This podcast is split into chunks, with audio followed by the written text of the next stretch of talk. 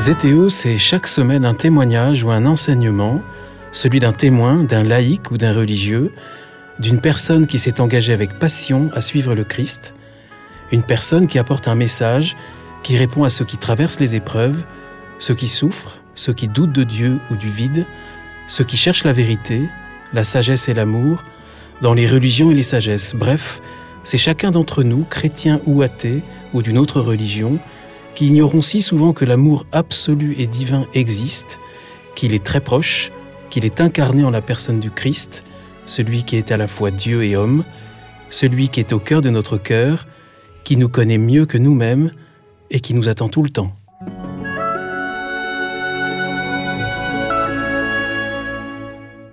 Bonjour chers auditeurs de ZTO, bienvenue pour un nouvel épisode. Je suis Guillaume Devoux et je vous propose aujourd'hui une nouvelle rencontre avec le représentant d'une des trois grandes religions monothéistes, avec le plaisir d'être en face du rabbin Philippe Haddad. Rabbin Philippe Haddad, bonjour. Bonjour. Monsieur le rabbin, je vous appelle monsieur le rabbin ou, rabbin, comment souhaitez-vous que je vous appelle? Oui, rabbin, c'est très bien. Rabbin, très bien. Rabbin Philippe Haddad, merci de me recevoir ici à la synagogue de la rue Copernic à Paris, dont vous êtes le rabbin depuis cinq ans.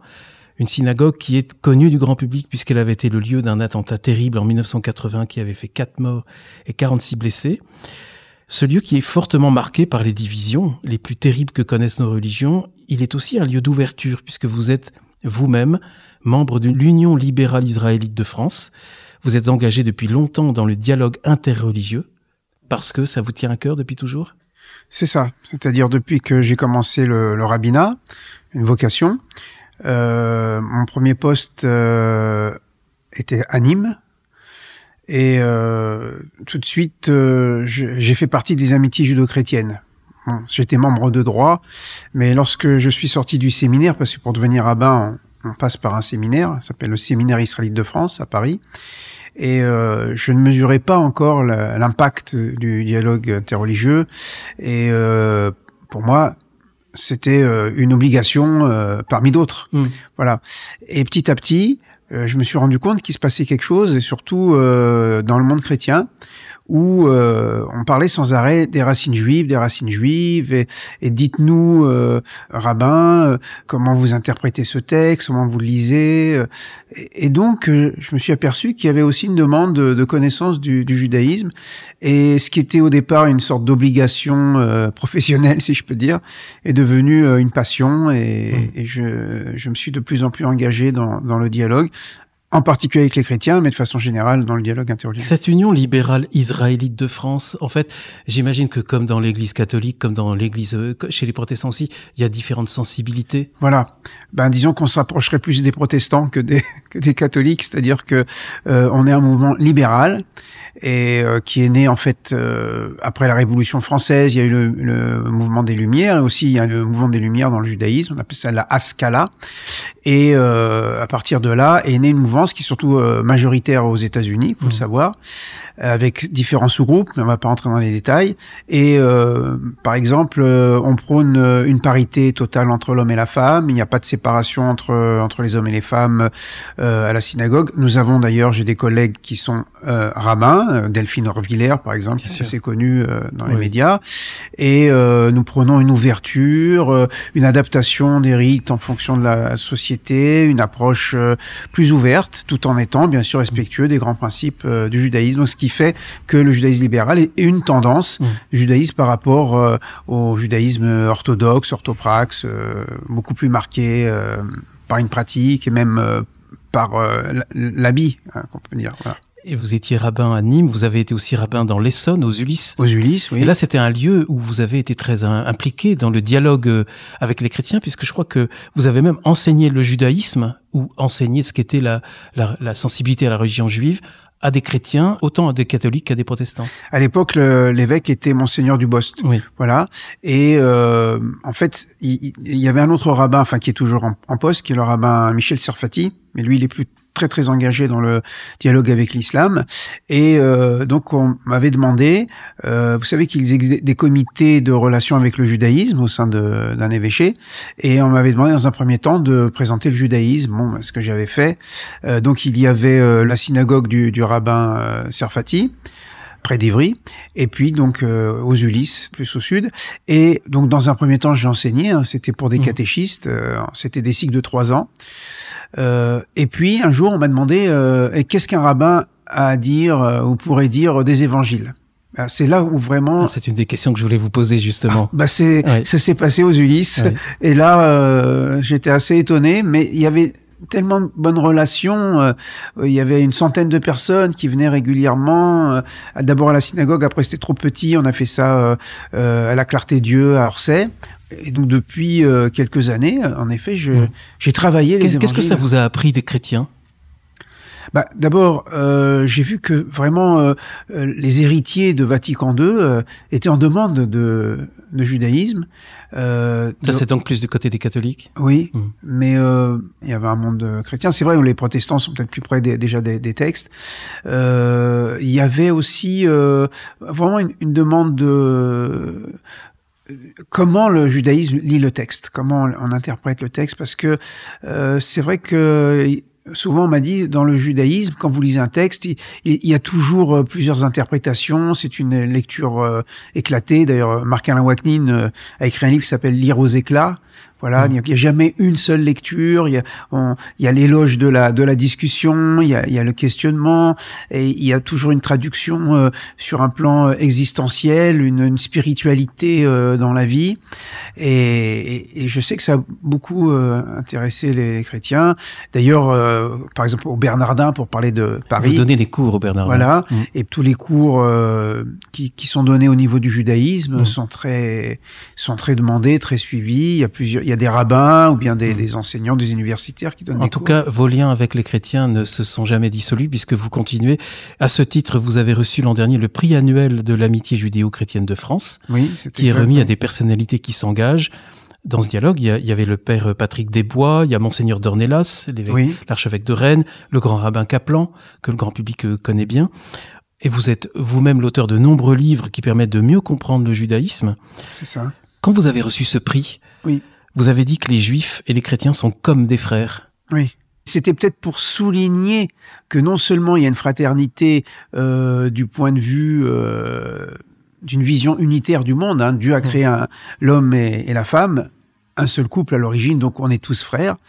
Peut-être que ce comme il veut ajouter qu'il y a en plus une fraternité par euh, par les textes et je pense aussi par un certain rapport avec Jésus. Et cette fraternité est importante parce qu'on on en reparlera un petit peu dans, dans l'émission parce que vous venez de préfacer un livre de Véronique Francou qui était une des invitées de ZTO et qui vient d'écrire euh, les quatre piliers de la fraternité. Oui. Vous préfacez le livre.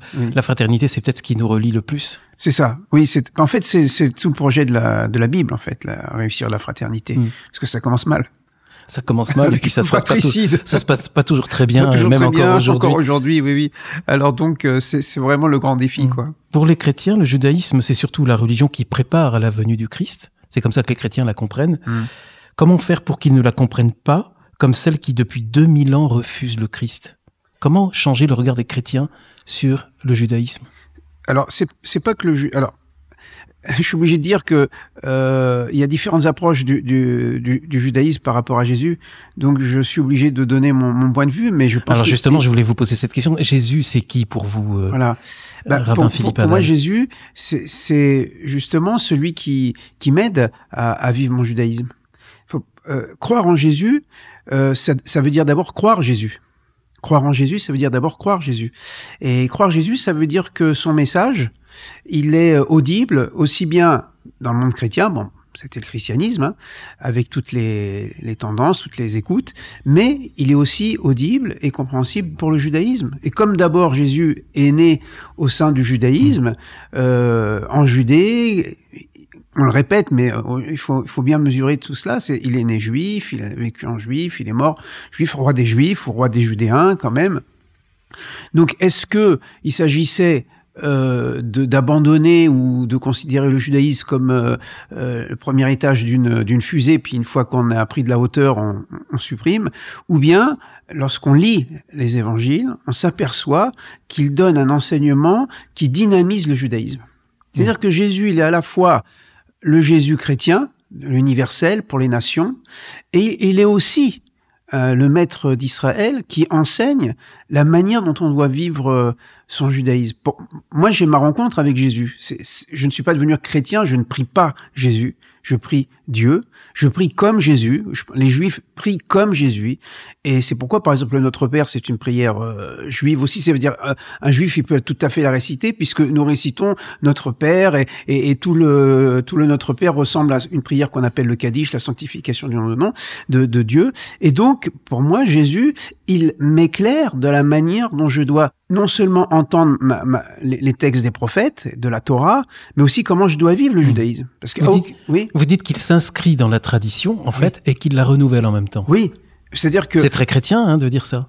Oui, mais il la renouvelle sans abolir mon, propre judaïsme. C'est-à-dire que, par exemple, euh, quand euh, je mange cachère, c'est-à-dire je respecte les règles alimentaires, je dois prendre conscience que je fais aussi bien attention à ce qui rentre dans ma bouche que ce qui sort de ma bouche. Parce qu'il dit ce qui est important, c'est... Vous savez, dans, dans la Bible, il y a marqué deux fois l'interdiction de manger du porc, mais 17 fois l'interdiction de, euh, de dire de la médisance. 17 fois dans la Torah de Moïse. Seulement deux fois les règles. Donc vous voyez même, la Torah elle-même, elle dit qu'il faut faire plus attention à ce qui sort de la bouche que ce qui rentre. Euh, le Shabbat, euh, Jésus ne n'abolit pas le Shabbat. Il dit simplement que, par exemple, quand quelqu'un est malade, ben faut, faut le soigner. C'est la moindre des choses. C'est comme ça que nous aussi, dans, dans notre judaïsme, on le comprend.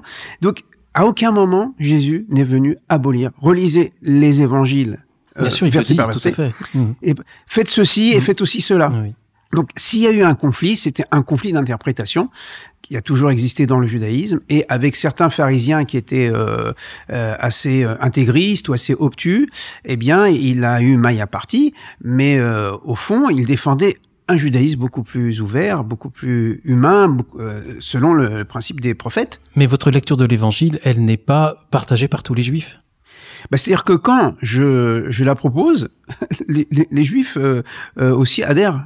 D'ailleurs, dans mon enseignement, je cite Jésus parfois d'autant plus qu'il y a des convergences mais il faut connaître et aussi les évangiles et, et le Talmud et le Midrash pour voir qu'il y a des convergences d'enseignement entre les enseignements de Jésus et les enseignements des, des rabbins. Il faut savoir c'est quoi les convergences les plus fortes justement? Par exemple, euh, vous savez, dans la première parabole de, de, Miséricorde, Jésus dit il y a plus de joie dans le ciel pour un repentant que 99 justes qui ont besoin de repentir. Euh, attention, il faut faire attention au langage parce que le problème c'est qu'après 2000 ans euh, d'enseignement, c'est souvent même une question des textes et des eh traductions. et des traductions. Mmh. conversion, ça veut dire quoi? C'est pas que Jésus a dit il faut se convertir au christianisme qui n'existait pas. Je suis pas sûr, franchement, que Jésus voulait créer le christianisme. Mais ça veut dire se convertir à Dieu. Ça veut dire revenir vers Dieu. Dans, dans, Vous ne croyez pas que Jésus voulait créer le christianisme? C'est intéressant. Ah non, je suis persuadé que non. Pas du tout. Sur cette pierre, je bâtirai mon église. Oui, bah c'est-à-dire, qu'est-ce que c'est qu'une église? Une knissia, c'est-à-dire une communauté exactement au, sein du, judaïsme, même de l'époque de Jésus, il y avait des knessiot. En hébreu moderne, knesset, euh, c'est le parlement israélien, mais ça veut dire une communauté. Et donc, il veut fonder une communauté qui est basée sur des principes fondateurs. Euh, d'ailleurs, à travers la critique des pharisiens, par exemple dans le chapitre 23 euh, de Matthieu, on comprend ce qu'il veut, puisque la critique, c'est pour justement euh, choisir le contraire. Donc pour moi, Jésus était venu euh, dynamiser le judaïsme. Et euh, je dois vous dire d'ailleurs que puisque j'appartiens, j'ai choisi d'appartenir au, judaïsme libéral parce que je viens aussi du monde orthodoxe. Euh, un des grands maîtres fondateurs du judaïsme libéral, Abraham Geiger, vous irez sur Wikipédia, les auditrices auditeurs trouveront Abraham Geiger. Eh bien, lui disait qu'il faut prendre un modèle sur Jésus pour réformer le, judaïsme. C'est-à-dire que euh, il faut pas devenir obtus, euh, obsessionnel du rituel. Mmh. Voilà. D'ailleurs, Jésus lui-même, il cite les prophètes d'Israël. Il, il cite pas lui-même. Il dit, il dit mm. euh, euh, regardez Oshéa, chapitre 6, verset 6, qui reste rafastiv velozavar, car je, je veux l'amour, je veux la bonté et pas les sacrifices. C'est pas Jésus qui le dit. Il cite Oshéa. Oshéa, le, le prophète du royaume du Nord, après le schisme entre le royaume du Nord et le Sud, il, cite, il dit, méditez cela, Oshéa qui est osé pour Osé, osé, mm. pardon, Oshéa, oui, osé, oui. en quelque sorte, que fait Jésus? Il cite. Et quand, par exemple, il y a des discussions, il dit, mais enfin, c'est marqué dans la Torah, honore ton père et ta mère. Comment, comment quelqu'un qui aurait euh, donné tous ses dons à, euh, au temple, euh, et ainsi il prive ses parents de retraite, à l'époque il n'y a pas de retraite, Alors les parents, ils n'ont plus d'argent. Mais comment Mais enfin, vous les rabbins, quand vous dire que c'est, il faut annuler ce vœu parce que le, le respect du père et de la mère, c'est dans les dix paroles. C'est pas marqué dans les dans les dix commandements de manger cachère. C'est pas marqué qu'il faut qu'il faut faire qui pour. C'est pas marqué qu'il faut mettre les phylactères. Par contre, c'est marqué honore ton père et ta mère. Donc il dit, euh, il faut resituer la hiérarchie telle que la Torah et les prophètes l'ont enseigné. Donc pour moi, c'est un continuateur des, des prophètes. Il remet en marche la dynamique de de, la Torah et des prophètes, parce qu'à un moment donné, le judaïsme s'était sclérosé. Et ça, c'est le risque du judaïsme. Je, peux le dire parce que moi, je viens du, monde orthodoxe. Il y a toujours, il y a le risque du fait que le judaïsme est une religion rituelle. On dit qu'il y a 613 commandements. Vous vous rendez compte, 613 commandements, ça fait beaucoup. Même si on peut pas tous les appliquer aujourd'hui parce qu'il y avait les lois du temple, les lois du roi, etc. Mais enfin, et donc, il y a le risque de s'enfermer dans le rituel. Mmh. Et Jésus dit non, non, mais attendez, euh, il y a la loi de Moïse, mais aussi les prophètes. Les prophètes viennent pour interpréter la loi de Moïse. Donc, quand je lis les évangiles et quand je partage cet, cet enseignement avec un public euh, juif ou euh, mixte, parce qu'il y a des, aussi des chrétiens et des, juifs, eh bien, euh, à ce moment-là, on, rend audible Jésus. Il était une pierre d'achoppement euh, pendant longtemps parce que, bon, le, point de rupture, c'est que Jésus, pour nous, n'est pas un, un Dieu, il y a que Dieu. Bah oui, justement, c'est ça pourquoi. C'est la ligne de fracture, en quelque bah sorte, qui semble irréconciliable. Bah, à la limite, euh, que, du point de vue du judaïsme, on considère qu'il y a un monothéisme trinitaire.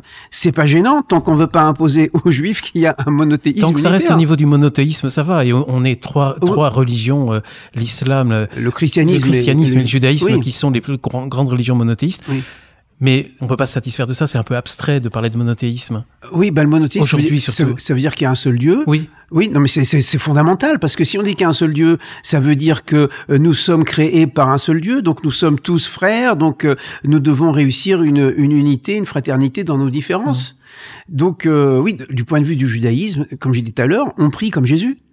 On ne prie pas Jésus. D'ailleurs, je crois même dans les textes, on dit que même Paul dit à un moment donné, Jésus rendra euh, au Père euh, euh, la, la, la, couronne en quelque mmh. sorte. Donc finalement, on, on, va tous vers Adonai, vers le Seigneur, vers, vers le Père. Les chrétiens qui prient pour la conversion des Juifs, euh, vous pensez que c'est possible un jour que les Juifs se convertissent au Christ euh, euh Non, moi, je vous dis, moi je suis reconverti au Christ et c'est vrai qu'il est tellement euh, grand et tellement merveilleux pour moi. Il est homme et Dieu à la fois. Il est dans mon cœur. Je, je peux pas. J'ai du mal à imaginer qu'il ne puisse pas toucher tous les hommes dont les juifs. Mais il, touche les juifs. Mais, mais de, de, la même manière que moi. Ah tout comme l'importance des sacrements. Oui. Euh, il y, a, y, a, dans le sacrement une, une puissance divine, la grâce mhm. divine, mhm. à laquelle vous, vous ne croyez pas. Non, mais je crois dans la puissance de la prière. Quand j'accomplis une mitzvah, pour moi, en, en tant que juif, quand j'accomplis une mitzvah, je suis face à Dieu. Je suis vraiment dans un espace-temps qui est comme le mm. temple de Dieu. Et de la même manière que vous, vous devez vivre intensément cette relation à Dieu par le Christ, euh, par la mitzvah, par le commandement, euh, je vis intensément, je pense la plupart des, des juifs qui vivent, eh bien, je vis ce moment de relation mm. avec le divin. Mm. Hein, exactement. Donc, se convertir au Christ. Non, dans, dans le judaïsme, on dirait pas se convertir au Christ. On dirait appliquer les enseignements du Christ dans ma vie. Quand je parle de, se convertir, c'est justement euh, la rencontre avec le Christ, oui. avec la personne du Christ, vivant en lui. Mhm. Nous, nous, nous, croyons. C'est ça. Mais on, on, peut très bien rencontrer le Christ ou Jésus. Christ, ça veut dire dans la perpétuation d'une tradition ou d'un enseignement, mais c'est moins vivant. Non, pas du tout, parce que vous ne connaissez pas la valeur de l'étude. La valeur de l'étude dans le judaïsme, c'est fondamental. On sert Dieu en priant, on sert Dieu en étudiant, on sert Dieu en faisant du bien, on sert Dieu en mangeant. Donc il y a différentes manières de servir Dieu. Quand j'étudie la Torah... C'est pas un peu trop intellectuel? Pas du tout, parce qu'il faut, le traduire en acte, ça.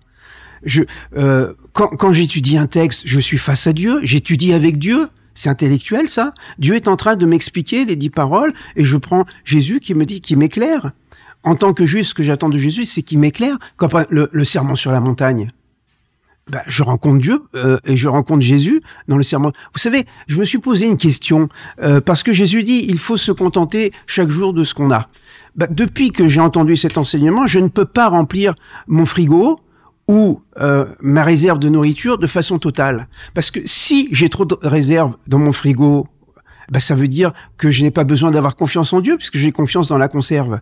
Donc, je suis obligé chaque fois que je fais mes courses, Jésus m'accompagne en disant ne fais pas trop de courses parce que si tu as trop, tu vas pas penser que demain c'est une mmh. bénédiction de Dieu. Mmh. Donc c'est une manière. Donc Jésus m'accompagne quand je pousse mon chariot euh, au, supermarché. Donc j'ai pas besoin euh, d'être dans un lieu religieux pour m'en parler. Je, je marche derrière Jésus, si je veux, comme il dit, suis-moi. Donc vous voyez qu'il y a une autre manière mm. d'être en relation et justement, quand, quand, on est de, de, tradition et de religion juive, comment est-ce qu'on vit le pardon, la charité et la résurrection, pardon, mais c'est les grands, pour moi, c'est les grandes choses que Jésus nous apporte, nous a apporté. Est-ce que vous pensez pas que Jésus a changé quelque chose justement au niveau du pardon, de la charité, l'approche des plus pauvres, des plus démunis? Euh, je pense que charité, pardon. Oui, déjà. Je comprends excusez-moi, je, je, pense que les prophètes d'Israël ont enseigné cela, mais qu'on a oublié. Que Jésus, il dit... on, a, on, a, souvent, nous chrétiens en tout cas, une vision assez dure de l'Ancien Testament. Je sais. À cause de la loi. Et donc, comme on a une vision à cause de la loi et des pharisiens, on a oublié toute la dimension euh, des prophètes. Et justement, Jésus leur dit aux, pharisiens ou à certains pharisiens, mais vous mmh. avez oublié les prophètes. Encore une fois, comme je dis, c'est dans les prophètes, il y a marqué la bonté est préférable aux holocaustes le pardon, on le trouve euh, chez les prophètes aussi, de se pardonner, de, de euh, comment on peut se présenter devant Dieu si euh, on n'a pas pardonné à son prochain. il y a beaucoup de textes aussi qui vont se. Moi, je pense que ce que Jésus a fait, c'est qu'il a mis en exergue des éléments qui ont été occultés oublié. Donc le pardon, la charité, et vous dites la résurrection. Bah, on y croit tous, quelque part. Ah oui, bah, de toute mm. façon, mm. on, récite dans la prière. L'islam aussi. Voilà, oui. Mais déjà, dans la Bible hébraïque, il y a des récits de résurrection. Élie a ressuscité un enfant. Euh... Sauf que pour les chrétiens, la résurrection passe par le Christ. Non, elle passe par Dieu. Qui a ressuscité Jésus? Est-ce qu'il s'est auto-ressuscité ou est-ce que c'est Dieu qui l'a ressuscité Elle passe par Dieu dans le Christ alors, ben non, parce que ça peut passer. Je suis pas théologien, hein, mais non, parce que Élie aussi a ressuscité un enfant. Élisée a ressuscité un, enfant. Même, il y a un troisième. On raconte qu'au moment dans dans le livre des rois, on raconte au moment ils ont voulu enterrer quelqu'un, des, des, des, Israélites ont voulu enterrer, et il y a eu un groupe de Moabites qui est venu. Alors ils ont pris le corps, ils l'ont jeté dans la tombe de, du prophète Élisée. Et le texte dit, il s'est relevé tout seul, il est parti, le mort. Donc dans le texte de la Torah, on, nous parle qu'il y a des résurrections. Parce que si on croit en la vie, on croit obligatoirement à la résurrection. Pourquoi? Parce que d'abord en hébreu, vivre, revivre et ressusciter, c'est le même mot. Il n'y a pas, comme en français, euh, différents langages. Deuxièmement, on est tellement habitué à la vie qu'on a l'impression que la vie est naturelle, alors que la vie, c'est déjà une résurrection. Quand le miracle est naturel, on appelle ça la nature. Et quand ça apparaît une seule fois, on appelle ça un miracle. Mais si en fait on considère que la vie c'est un cadeau, que je respire, c'est un miracle de Dieu, mon cœur qui mm. bat, c'est un miracle de Dieu, alors à ce moment-là, on va voir la vie en permanence comme un don de Dieu. Donc nous on prie tous les jours euh, euh, que Dieu fait revivre les morts. Et revivre les morts, c'est pas aussi la résurrection, ça peut être aussi quelqu'un qui est éloigné de Dieu et qui revient vers Dieu. Parce que celui qui est loin, d'ailleurs il y a une formule dans le Talmud, les justes sont appelés vivants même dans leur mort, les méchants sont appelés morts même dans leur vie. C'est-à-dire qu'il n'y a pas la notion de vie et de mort dans la Bible, c'est pas seulement la vie euh, biologique, c'est aussi la vie spirituelle.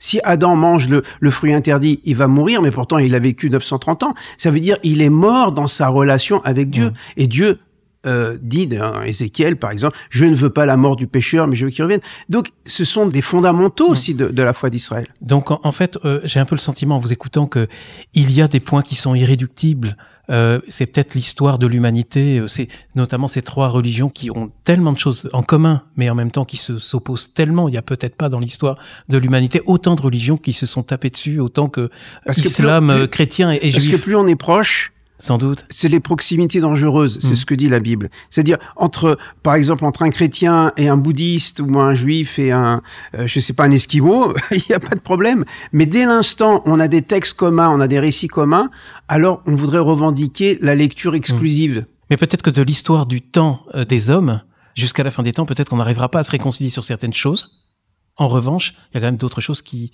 j'ai l'impression en vous écoutant que c'est juste une vision qui est différente, alors que, que ce qui est important, ce qui est important, c'est pas qu'il y ait des différences. Les différences sont voulues par Dieu. Quand, quand à Babel, les hommes ont voulu parler la même langue, construire la même, Dieu a dit non, hop, on diaspore la langue unique. Le texte ne dit pas que Dieu a maudit l'humanité, il a béni dans la différence. Le mouvement de la vie voulu par Dieu, c'est toujours un mouvement de différenciation l'homme et la femme, pour mm. donner un... Donc, qu'il y ait des conceptions différentes, oui, mais là, on va se retrouver, c'est à partir d'une éthique, à partir du d'un comportement, le pardon, euh, le, la générosité, euh, la prière, euh, la solidarité, la fraternité, la fraternité, voilà. Et eh bien là, on va se retrouver. Donc, ce ne sont pas des, des débats justement ça me paraît intellectuel des débats sur comment on va considérer Dieu, monothéisme, trinitaire, etc. Par contre, ce qui est important, enfin du point de vue du judaïsme, c'est toujours ce qu'on fait. Euh, car l'action est plus importante que, euh, que la pensée. C'est l'esprit d'assise? Par exemple, oui, mm. oui, tout à fait. Oui, par l'interreligieux, par exemple. Vous voyez, même ce que dit Jésus, il dit, c'est, on reconnaît un arbre à ses fruits. Euh, donc, c'est dans les actes. Ce ne sont pas ceux qui diront Seigneur, Seigneur, mais ceux qui font la volonté de mon Père. Donc, on voit qu'on est toujours dans une pratique. Ce qui est important, c'est comment je pratique, c'est-à-dire comment je suis dans ma relation avec mm. le monde, avec mon prochain, avec mon voisin, avec mon lointain, avec euh, dans ma famille, dans mon travail, de façon très très concrète. Quand, quand vous euh, rencontrez des chrétiens et que vous leur parlez de votre lecture judaïque euh, des évangiles, qu'est-ce que vous leur apportez aux chrétiens? Bah Écoutez, ça fait déjà presque dix ans que j'enseigne euh, Matthieu. Euh, selon un regard euh, juif, une fois par mois, et j'ai un public qui, qui me suit et qui écoute ce que je dis parce que je... Quel est le plus euh, pour les chrétiens de cet apport judaïque, de cette lecture des évangiles? Alors, il faudrait demander à, des chrétiens, mais des chrétiens me disent qu'on ne peut plus lire les, les, évangiles euh, de la même manière depuis que qu'on suit aussi vos enseignements, parce que par les liens que, Est-ce que c'est déjà le lien au texte je, Pardon si je vous interromps un instant, mais moi j'avais été très frappé par euh, Chouraki, qui avait fait une traduction euh, révolutionnaire en quelque sorte hein, de, de, de, la Bible et des évangiles, et ça m'avait beaucoup nourri sur le plan spirituel. Hmm. Il y a un petit peu quelque chose comme ça Alors, en fait, quand je Parce que vous avez parlé des textes et de l'importance des traductions tout à l'heure. Parce que justement, euh, Jésus n'a pas enseigné en grec, encore moins en français. Donc il a enseigné en hébreu et en araméen. Donc le travail que j'essaie de faire, mais c'est pas moi qui l'ai initié, j'avais lu à l'époque Claude Tresmontant. Donc ça fait quelques décennies. Et lui disait, en plus comme il était euh, grec, enfin il, bah, il, il, a été mon prof à la Sorbonne. ah bon d'accord. Bah, il disait qu'en fait sous, sous le sous l'évangile il y a l'hébreu. Donc c'était le Christ euh, juif. Je sais plus si c'est le Christ juif ou euh, oui, je crois que c'était le, titre de son de son livre. Et il dit ben il faut retrouver l'hébreu et l'araméen, mais dès l'instant on découvre l'hébreu par exemple. Je vous donne un exemple très simple. Dans les béatitudes, nous avons la traduction, euh, enfin la, formulation bienheureux les bâtisseurs de paix, ils seront appelés enfants de Dieu. C'est connu cette ça va être la promotion de la paix, voilà. Mais maintenant, si je mets en hébreu, ben en hébreu, Jésus fait un, jeu de mots. Parce que heureux les bonimes, ils seront appelés les banim. Parce que bonim, ça veut dire des bâtisseurs, et banim, ça veut dire des enfants. Et les bonimes de Shalom, les, les bâtisseurs de paix, sont appelés les banim, les enfants de Adonai. Or, il se trouve que dans la tradition orale d'Israël, un des noms de Dieu, c'est Shalom. Donc, dans cette béatitude, il y a concentré tout un enseignement de tradition orale qu'on va retrouver par la suite. C'est-à-dire qu'à l'époque de Jésus, tout le commentaire de la Bible était un ensemble de traditions orales. C'est la raison pour laquelle on trouve des, convergences mmh. d'enseignants. Donc, le travail que je propose, c'est de revenir à l'hébreu ou à l'araméen. Et à ce moment-là, on va retrouver des formulations que plus tard, on va trouver dans les, dans les textes euh, du Midrash, enfin la tradition orale d'Israël, qui sera mise par écrit beaucoup plus tard. On pourrait dire les évangiles sont, entre guillemets, si je peux dire, un des premiers textes juifs écrits. Mmh. Bon, entre-temps, on a trouvé les écrits de Qumran, de, écrits de, la mer morte, mais quand même, euh, vous savez, un deuxième exemple. Dans la tradition juive, on dit que quand on porte un châle de prière, un châle de prière c'est un vêtement rectangulaire avec deux franges devant, deux franges derrière qui ressemblent à des scooby C'est des fils blancs. Bon. Si on vit dans un quartier euh, juif assez orthodoxe, on voit même des fois des, religieux qui ont des espèces de fils de la Place Victor Hugo, voilà, qui, voilà. Bon. Alors, la tradition dit que quand on porte un, châle de prière, on doit avoir deux franges devant et deux franges derrière. Bon, ça c'est une tradition orale qu'on trouve euh, euh, dans le 5, euh, 4e siècle, 5e siècle. Quand on lit les évangiles, je crois que c'est au chapitre 8 de Matthieu, on nous dit que euh, une femme qui était malade a touché le coin du vêtement de Jésus derrière. Bon. Je regardais même dans la tobe, donc c'est vraiment officiel.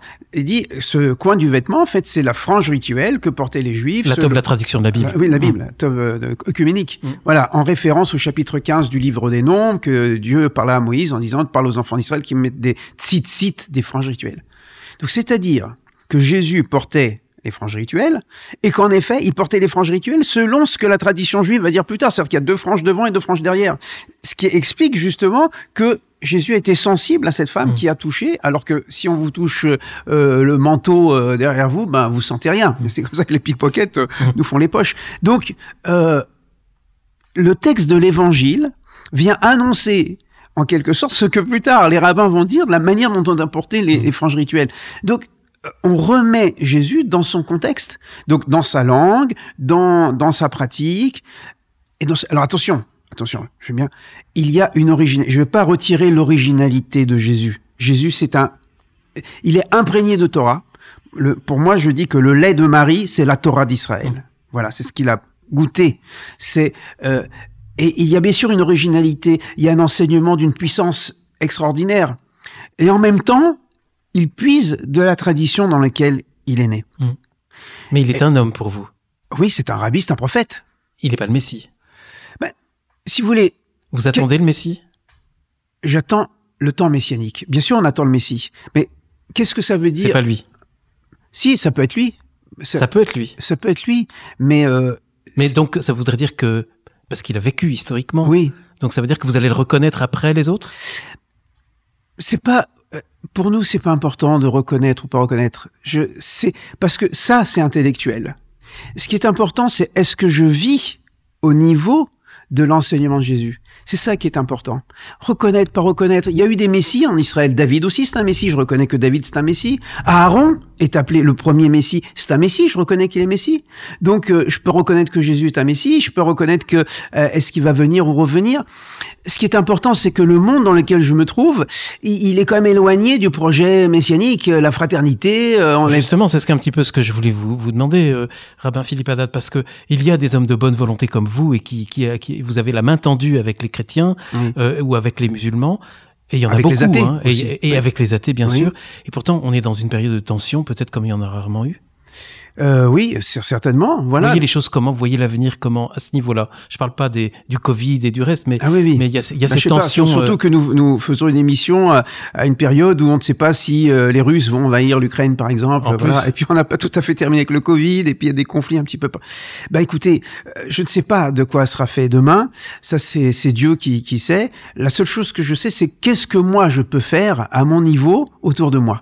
Quel est mon degré d'implication Et souvent on a dit le judaïsme c'est une religion de la responsabilité. Voilà. Qu'est-ce que je peux faire pour qu'il y ait un peu plus de bien, un peu plus de bonheur euh, autour de moi Mm. Donc tout ce que je peux faire, que ce soit au sein de ma communauté ou en dehors de ma communauté ou avec euh, les, les gens que je côtoie, dans un engagement associatif, dans un dialogue ou même avec les, avec le, le boulanger du coin ou je ne sais pas, comment je peux agir pour faire un peu plus Mm. de bien, un peu plus de de de, de paix, de, de reconnaissance. Voilà, c'est ça qui, qui est important. Alors on n'est pas chef d'État, on va pas changer euh, le monde. Donc voilà, c'est- c'est c'est comme ça. Je, je garde cet optimisme que euh, tout ce que je peux faire de bien, c'est autant de gagner euh, pour la gloire de Dieu. Voilà hum. Ma manière d'agir. Rabbin Philippe Haddad, je voudrais vous remercier vraiment de tout cœur. Euh, C'est pour moi d'autant plus émouvant que je, je voudrais rendre un hommage euh, à l'occasion de cette rencontre avec vous à mon beau-père Stéphane Vilkanovic, qui est encore en vie et qui est un champion du. Des, des- Ouais. On en parlait avant l'émission de, des relations entre les Juifs et les chrétiens. Il est polonais. Il a fait beaucoup de choses. Il était proche de monseigneur Lustiger ici à, à Paris.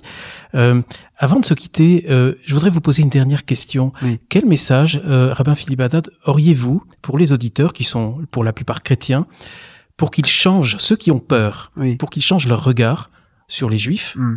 et aussi sur les musulmans? Oui. Il y a beaucoup au- aujourd'hui de discours, notamment en disant l'islam est mauvais, intrinsèquement, Mm. par exemple. Oui.